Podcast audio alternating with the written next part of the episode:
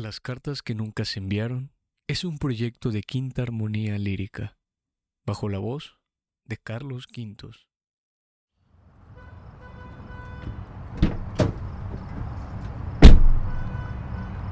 ...27 de abril de 2003... ...Madre querida...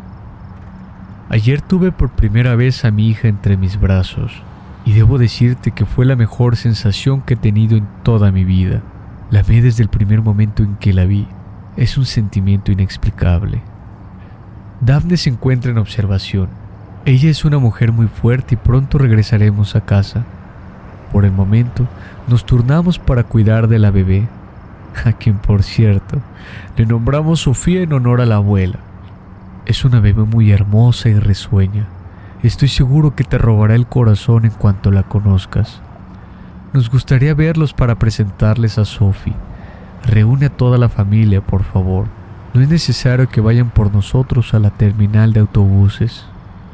Me ha pedido Daphne que es mejor irnos en el carro para que puedan ir cómodas y descansadas. Nos estamos viendo pronto, querida madre, o mejor dicho, querida abuela. Te amamos los tres, Sophie bebé, Daphne y yo.